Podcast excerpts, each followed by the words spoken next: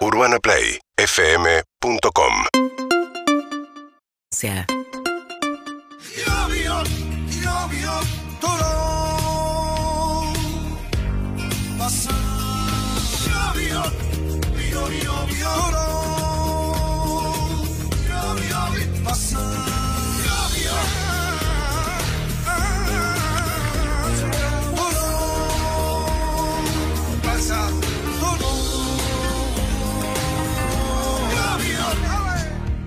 pasa. Súper interesante saber eh, qué hay detrás de cómo se evalúa el, eh, la vida. ¿Cuánto vale cada vida? Porque no valen todas la misma. No valen todos la misma. Eso es tremendo. Y la idea es poder saber cómo se calcula. Y hay toda una discusión en la justicia argentina, si es con fórmula, si no es con fórmula. Todo surgió a partir de un libro que estaba leyendo, se llama ¿Cuánto vale una vida? de Didier Facín. Y a partir de eso llegué a una película que habla del gran atentado de las Torres Gemelas el 11 de septiembre. ¿Cómo se indemnizó a la ¿Cómo se familia de las víctimas? indemnizó? Y a partir de ahí dije, bueno, ¿y cómo indemnizan acá? Bueno, el análisis previo sirve de poco, así que lo escuchamos y lo charlamos. ¿Cuánto vale una vida? Se pregunta en mi pizarro. Nueva York, 11 de septiembre de 2001. A las 8.46 de la mañana, un Boeing de American Airlines se estrella contra la torre norte del World Trade Center. A las 9 y 3 minutos, un segundo Boeing, que también había despegado de Boston, se empotra contra la torre sur, entre los pisos 77 y 85. En 102 minutos, 3.000 personas morirán en una serie de atentados que marcarán un antes y un después dentro y fuera del país. Pocos días después, el gobierno de Estados Unidos creaba un fondo de compensación para las víctimas del 11S. Un abogado debía determinar un número para darles a los familiares de los muertos. El actor Michael Keaton lo interpreta en una película. Con una fórmula de matemática financiera, calcula lo que generaba cada fallecido para compensar la pérdida. Las cuentas le dan que el valor de un gerente de finanzas es de 14 millones de dólares y el de un lavaplatos de 350 mil dólares. El título de la película es una pregunta. ¿Cuánto vale una vida? ¿Y en Argentina? ¿Cómo calcula la justicia cuántos pesos vale una vida? Cuando hablamos de una indemnización civil por el valor de una vida, en realidad lo que sucede es que se indemniza las repercusiones de la pérdida de esa vida en las personas vivas, en las personas que quedan, en los herederos de esa persona. Hugo Asiarri, profesor titular de Derecho de Daños en la Universidad Nacional del Sur, Maya Blanca, explica que se trata de dos grandes rubros. Uno es el patrimonial, que es aquello que la persona, cuando estaba en vida, producía a favor de sus herederos o de las personas que los rode- lo rodeaban. El otro es el que los abogados llaman extrapatrimonial y hemos escuchado también como daño moral. En este se intenta indemnizar el impacto que produce la muerte de esta persona en los afectos, en el ánimo, en el bienestar no patrimonial de las personas que quedan. Se contempla la edad de quien muere, su trabajo y sueldo al momento de fallecer, quienes dependían de él y perdieron su sostén económico. y otros indicadores que no son objetivos, sino que se objetivizan con la idea de que esto evitaría que los jueces cometieran actos arbitrarios, de injusticia, como si los jueces fuesen siempre meros aplicadores mecánicos de reglas, que no lo son para nada. Quien habla es Tobias Schleider, doctor en Filosofía del Derecho y docente en la Universidad Nacional de Mar del Plata y en la Universidad Nacional del Sur. No se puede hablar de valor de la vida como si los valores fueran absolutos y la vida fuera un concepto neutro y meramente descriptivo. El campo moral o no patrimonial tiene el enorme problema de que si nos ponemos a pensar, normalmente no estaríamos conformes con ninguna cantidad que reemplace la vida de una persona que queremos. Lo patrimonial parece, a priori, más fácil de cuantificar.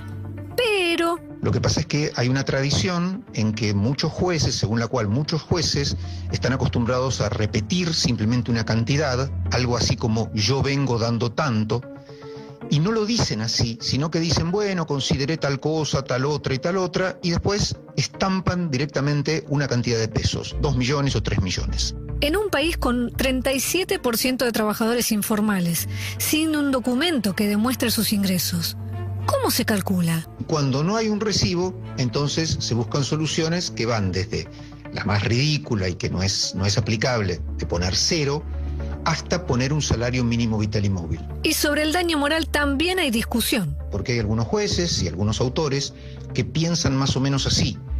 Los placeres de los ricos requieren bienes más caros, mientras que los placeres de los pobres, las satisfacciones de los pobres, requieren bienes menos caros.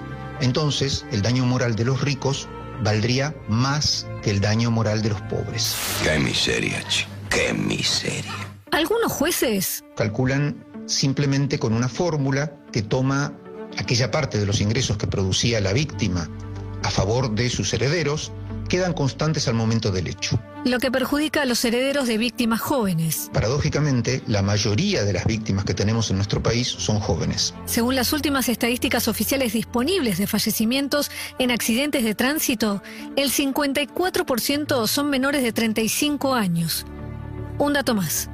La Organización Mundial de la Salud estima que los accidentes de tránsito son la octava causa de muerte en el mundo y la primera en el segmento de 15 a 29 años. Todos sabemos que una persona a sus 20 años gana menos que una persona a sus 50, de acuerdo al curso normal de las cosas. En Argentina, a diferencia de otros países, no existe una tabla que explicite a X porcentaje de incapacidad corresponde tanto dinero.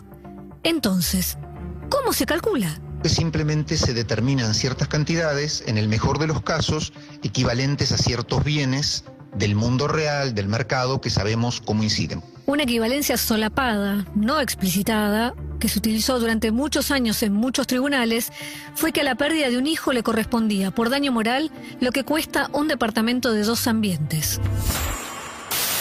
Estamos hablando de la inflación mensual más alta de los últimos 20 años, ¿no? Me parece que ahí está el dato para dimensionar Sí. eh, la gravedad de este 6,7% correspondiente a marzo. El sistema crea incentivos para litigar, es decir, les crea incentivos a las compañías aseguradoras para ir a juicio. Porque en muchas jurisdicciones, como por ejemplo la provincia de Buenos Aires, la tasa de interés, al ser negativa, hace que convenga estirar el juicio todo lo posible, porque cada día que pasa se está pagando menos en valores reales. A esta suerte de financiamiento de la indemnización se le suma otra característica de la provincia más poblada de Argentina. La explica Mateo Laborde, presidente del Colegio de Abogados de la provincia de Buenos Aires. Se refiere al plan piloto de oralidad, a los juicios orales. Que fue totalmente exitoso, pero al que adhirieron los jueces civiles y comerciales solamente eh, en, un, en un 60 y pico por ciento más o menos, ce- cerca del 70 por ciento. En esos juzgados El promedio de duración de los juicios es de un año. y en el restante 30%, Sigue trabajando en forma tradicional y en esos juzgados, los juicios de daños y perjuicios tardan un promedio de cinco años. Aunque no hay estadísticas oficiales, números que podamos chequear, Lo que sabemos es que el mismo caso, un caso con condiciones muy similares, litigado en provincias del norte del país, o en algunos partidos de la provincia de Buenos Aires, como San Isidro o Bahía Blanca, o en Cava, pueden tener una diferencia de cinco veces más en el caso de estas últimas respecto a los primeros. Según Laborde, la forma en la que se aplican las fórmulas hace que no se cumpla con la reparación plena y que muchas veces una persona que viaja en su auto eh, sea más caro el auto que la, que la vida de la, de la propia persona. Entonces, aunque sea un auto mediano. En la película ¿Cuánto vale una vida? El abogado que interpreta a Michael Keaton dice que la fórmula existe porque se necesita una base racional para calcular la pérdida. También dice que en las torres había conserjes y presidentes y que no todos aceptarán el mismo dinero.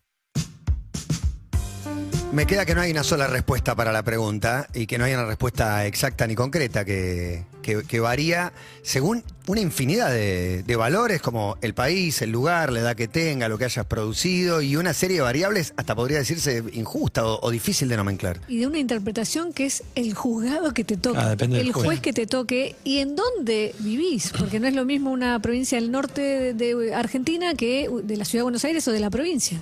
Entonces, es realmente arbitrario lo que es la interpretación, que yo siempre, eh, desde muy chica, siempre decía, bueno, pero ¿qué dice la ley?